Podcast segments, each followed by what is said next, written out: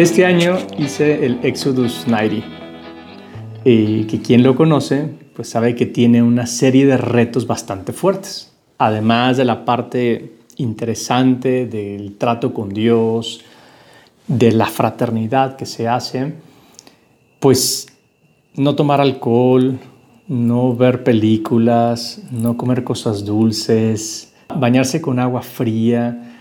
Vamos, son, son prácticas complicadas, sin duda. En el equipo nos pusimos un reto extra, levantarnos en el momento en que sonara el despertador. Y eso nos valía una excepción. Si lo hacíamos cuatro días seguidos, podíamos elegir de todas las demás prácticas, quitarnos una. Honestamente a mí me costó bastante, porque levantarme inmediatamente pues no era precisamente un hábito que yo tuviera. Pero lo hice el primer día, pensando en que tal vez pues el fin de semana iba a poder pistear con mis amigos. Y lo hice dos, tres, cuatro días y era feliz porque iba a pistear con mis amigos, había conseguido mi excepción. Pero honestamente no me quedé allí y seguí haciéndolo una tras otra y ganándome una excepción tras otra y hubo pasteles, hubo donas, muchachos, hubo partidos de tenis que pude ver gracias a esa motivación que yo tenía. Pasado el tiempo, la verdad es que a las tres semanas de eso ya no era difícil hacerlo. Había conseguido un hábito. Pero es que precisamente esa gratificación inmediata funciona. Darse ese gusto, gastar un poco de tiempo o de dinero en cosas que pueden parecer frívolas, no sé, comprar un par de tenis a pesar de que tienes otros cinco en el closet, o comerse una dona a media mañana, claro, eso puede alegrarnos el día. No estoy hablando ni de consumismo ni de compras compulsivas. No va por ahí el tema, sino a esos beneficios psicológicos que le aporta a nuestra mente el darse un chiqueo de vez en cuando y de cómo estos pueden ser útiles para conseguir hábitos sencillos que nos dan la felicidad en el día a día. Porque esforzarse en la vida para conseguir lo que deseamos los objetivos que nos proponemos, las metas altas, eso está muy bien. Pero en ocasiones basta con darse un mimo, una tarde libre, una cervecita al final del día, para que nuestro ánimo cambie por completo. Lo mejor es que hay estudios científicos que lo prueban. Si la ciencia lo consiente, ¿quién soy yo para negárselo, no? Hay un estudio alemán muy interesante que ha investigado el poder la influencia que tienen estos pequeños placeres en nuestro bienestar. Y su conclusión es que efectivamente es mejor ceder un poco y disfrutar esa paz mental que nos aporta ese chiqueo que mantener un férreo control sobre nuestra vida.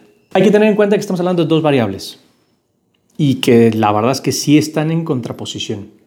Por un lado, fuerza de voluntad que por supuesto nos ayuda a conseguir objetivos de largo plazo, de mediano plazo, de corto plazo, que se necesita para casi todo en esta vida. Pero en el otro lado podríamos encontrar esa motivación extrínseca. No me voy a meter al rollo de la motivación, que probablemente será tema de otra sesión mucho más profunda. Me quiero quedar solo con esta. Es la motivación que viene de fuera, que me anima a realizar algo para obtener una gratificación. Tal vez es material, ¿eh? Pero eso puede hacer que nos despistemos en el camino buscando metas más altas, que me distraiga, ¿no? Por ejemplo, la fuerza de voluntad que uno puede tener para levantarse una hora antes, para irse a correr o para irse al gimnasio, Mientras que eso se puede pelear contra la motivación extrínseca de darse el gustito de quedarse un rato más en la cama. Yo podría darme cuenta que no pasa nada si ese día me quedo una hora más en la cama y ya iré mañana a sufrir con gusto haciendo crecer mis músculos. Porque el problema es que en muchas cabezas está la mentalidad de que el éxito es lo más importante Y para alcanzarlo es necesario negarse cualquier cosa. Esa es una visión estoica de la vida, donde se hacen las cosas porque se tienen que hacer. Y a veces ni siquiera hay un convencimiento de lo que se hace. Simplemente tengo que hacerlo. Y en cambio la, la, experiencia nos demuestra que lo de los resultados positivos está muy bien, pero que darse una gratificación de vez en cuando es igualmente importante para que nos sintamos bien. Y entonces para que hagamos gustoso el deber, la obligación, lo necesario. Es que hay que disfrutar lo que se hace. Y eso es tan importante como trabajar por el objetivo. Siendo rígido, voluntarista, te pones una trampa a tu capacidad para disfrutar del momento. Por ejemplo, eso se nota cuando tu cabeza se distrae en pensamientos fuera de lugar. Eh, no sé, te estás tomando un café con un amigo y, y tal vez no dejas de pensar en que tienes mucho trabajo por hacer. Ni disfrutas el momento, ni disfrutas la compañía, ni estás haciendo las cosas bien. Y es que esa motivación puede ser también una especie de premio, como el que les contaba al inicio. Si me levanto de lunes a viernes en cuanto suene la alarma, pues sí, tal vez me puedo ir a pistear ese día o comprarme una dona o ver algo. O sea, si yo me pongo esa motivación, tal vez quiera hacer las cosas, porque le pongo un premio a mi buena actividad. Evidentemente no un premio que me reste, sino algo que tal vez no, no tiene mayor importancia, pero que en el hecho me ayuda a levantar el ánimo. También esa motivación puede ser en forma de ancla, así le llaman. Tengo un buen amigo que tenía ganas de practicar su deporte, que es el tenis. ¿Qué hizo? Fue y se compró una buena raqueta Buena inversión. Unas raquetas que usan los históricos del tenis, fíjate tú. Claro, habiéndola comprado, ya no puedes no ir a jugar tenis. Porque ya con la inversión ya te mueve eso. Eso es un ancla. Pongo algo que me obliga hasta cierto punto a hacerlo. A ver, que quede claro. Ni el premio ni el ancla es algo que yo merezca. No va por allí es simplemente que me anima a hacer las cosas. Es ese gusto que me doy que provoca que haya unas mayores ganas de hacer lo bueno. Kevin Kelly dice que el propósito de un hábito es eliminar esa acción de la negociación contigo mismo.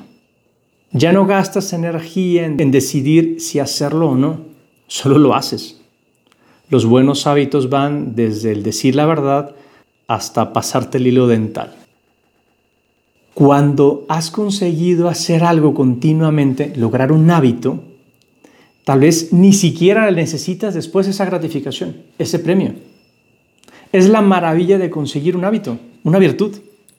Lo que parece tan complicado se vuelve fácil, incluso placentero, de tal manera que no necesito nada más para hacerlo.